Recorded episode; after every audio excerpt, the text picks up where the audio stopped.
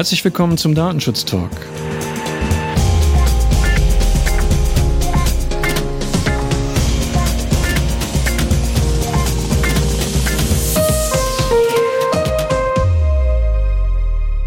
Auch heute möchten wir Ihnen aktuelle Nachrichten aus dem Datenschutz vorstellen.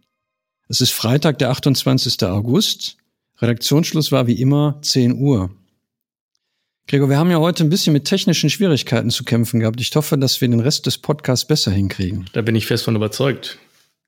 Hast du was mitgebracht, über das wir reden können? Ja, natürlich. Ich möchte nochmal das Schrems 2 Urteil aufgreifen. Das ist ja mittlerweile auch ein willkommener Dauergast in unserem Podcast geworden. Natürlich aus aktuellem Anlass. Und in der Vergangenheit, beziehungsweise in der Zeit nach dem Urteil, haben sich ja verschiedene Akteure wie der Europäische Datenschutzausschuss oder Verbände wie die GDD äh, mit dem Urteil beschäftigt und versucht, Handlungsempfehlungen auszusprechen, die für ein bisschen mehr Rechtssicherheit sorgen äh, für die betroffenen Unternehmen in Europa.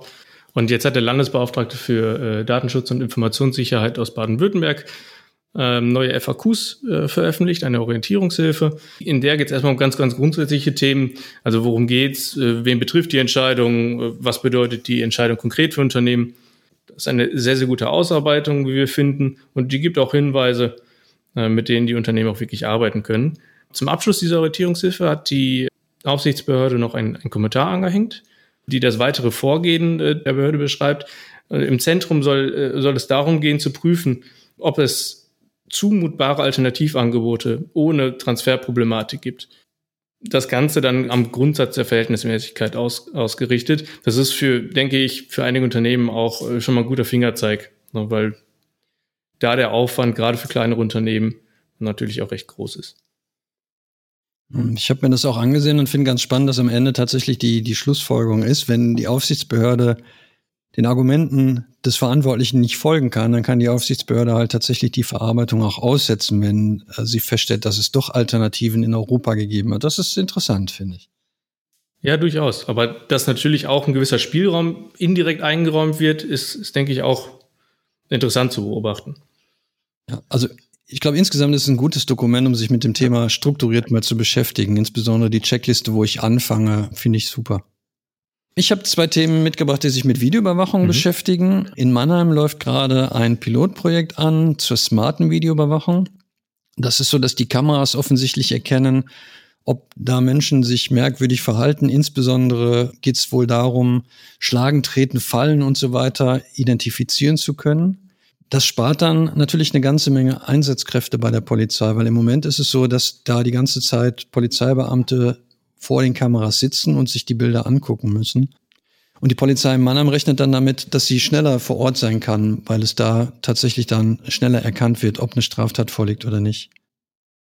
Spannend ist dabei, dass es Fehlalarme gibt, so kann die Kamera zum Beispiel umarmen noch nicht richtig identifizieren. Das Ganze ist in Zusammenarbeit mit dem Landesdatenschutzbeauftragten Stefan Bringers Baden-Württemberg erarbeitet worden. Und er sagt, dass es natürlich ähm, deutlich besser ist, weil die Polizei schaut dann nur noch sich verdächtige Szenen an, anstatt wie bisher das gesamte Bildmaterial zu sichten. In dem Zusammenhang Videoüberwachung noch eine weitere spannende Nachricht. Es gibt äh, von der Datenschutzkonferenz eine neue Orientierungshilfe mit dem Titel Videoüberwachung durch nicht öffentliche Stellen. Das ist eine sehr umfangreiche Orientierungshilfe und die beleuchtet verschiedene Aspekte ich habe mir die selber auch mal angeguckt und da wird tatsächlich dann neben den allgemeinen Anforderungen für Videoüberwachung auch noch auf Spezialitäten eingegangen wie Klingelschild, Drohnenkamera. Also gerade Kapitel 3 Maßnahmen vor der Durchführung dürfte besonders spannend sein. Und es beschäftigt sich tatsächlich auch sogar mit dem Aspekt Überwachung von Beschäftigten. Also das wäre eine Lektüre, die man sich vielleicht jetzt am Wochenende auch nochmal unters Kopfkissen legen kann. Sicherlich eine gute Hilfestellung und auch bestimmt interessant für den einen oder anderen übers Wochenende. Eine interessante oder gute praktische Hilfestellung ähm, sollten auch digitale Kontaktlisten zur Bekämpfung der Coronavirus-Epidemie sein. Ähm, sprich, dass man beim Restaurantbesuch keinen Papierzettel ausfüllt, äh, sondern sich digital registriert.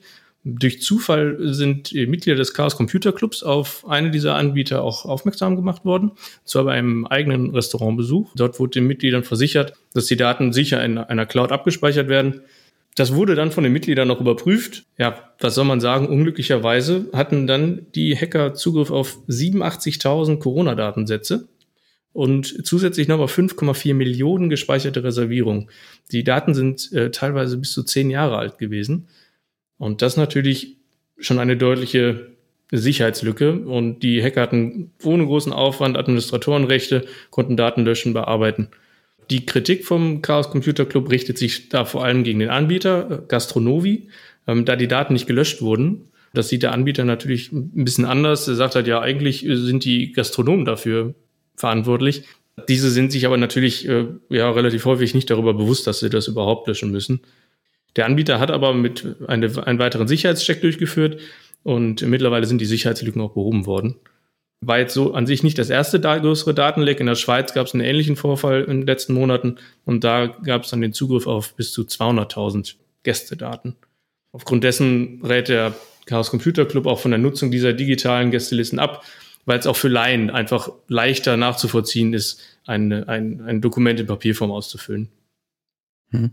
Der BFDI hat sich auch dazu geäußert bei Twitter und hat gesagt, dass die Datenschutzbedenken in dem Zusammenhang nicht übertrieben sind, weil tatsächlich kann man ja ganz viel aus diesen Reservierungslisten und den Besuchen rauslesen. Er sagt da Beispiele wie Bewegungsprofile, Whistleblower und Mandanten etc. Und ich glaube, in der Pressemitteilung wird ja dann auch konkret ein Beispiel genannt, wo ein Abgeordneter sich mit jemandem anderen getroffen hat und das kann man tatsächlich ganz konkret aus den Daten auch rauslesen. Also von daher ist es nicht einfach nur harmlos und dumm gelaufen. Ja, nicht umsonst hat der hamburgische Datenschutzbeauftragte, wie wir letzte Woche ja schon berichtet hatten, äh, bei nicht ordnungsgemäß geführten Listen äh, Bußgelder angedroht und angekündigt. Parallel dazu hat die Behörde in NRW auch eine Untersuchung durchgeführt und bei 30 Unternehmen stichprobenartig die Listen untersucht. Und äh, da ist die Behörde ganz zufrieden. Es gab ein paar minder kritische Feststellungen. Ähm, aber soweit konnte da auf Bußgelder verzichtet werden. Ja. In den einen Ländern so, in den anderen so. Die GDD und der Bitkom haben zusammengearbeitet und einen Entwurf herausgegeben für einen Code of Conduct für Pseudonymisierung. Nachdem es ja jetzt schon einen Leitfaden für die Anonymisierung gegeben hat oder gibt, ähm, ist das Thema Pseudonymisierung natürlich auch ganz stark im Fokus. GDD und Bitkom sehen ja enormes Potenzial, was die datenschutzkonforme Datenverarbeitung angeht und sagen, dass damit auch gleichzeitig die Rechte und Interessen von betroffenen Personen geschützt werden können. Also wer Lust hat, kann sich das anschauen. Die ähm, Richtlinie ist über die GDD-Website abzurufen, liegt jetzt in der Version 1.0 vor. Einsehbar ist mittlerweile auch ein anderes Dokument. Und zwar hatten wir in der letzten Woche auch berichtet, dass die deutschen Aufsichtsbehörden schwerpunktmäßig die Medienhäuser überprüfen wollen hinsichtlich der Einwilligung in Tracking-Technologien auf den Webseiten.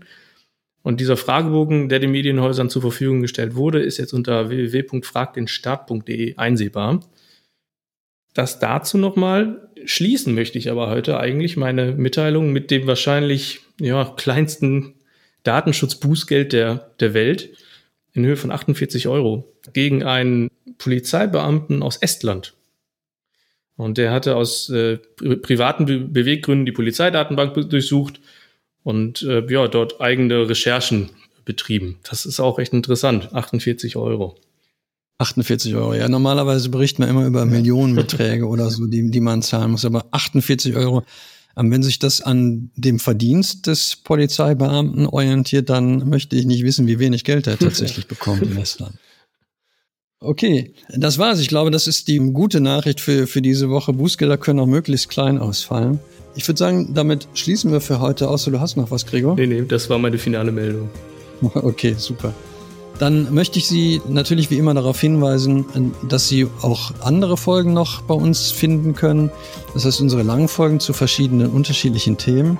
Wir freuen uns wie immer über Ihr Feedback zu den einzelnen Folgen, freuen uns auch über Anregungen, die Sie uns geben möchten. Sie finden uns mittlerweile auch in anderen Netzwerken. So können Sie uns zum Beispiel bei Twitter folgen und bei Instagram gibt es auch einen Account. Näheres dazu dann entsprechend in Ihrem Podcast-Programm. Damit würde ich für diese Woche schließen. Gregor, vielen Dank. Sehr gerne. Und ich sage dann bis bald. Und ich wünsche ein schönes Wochenende.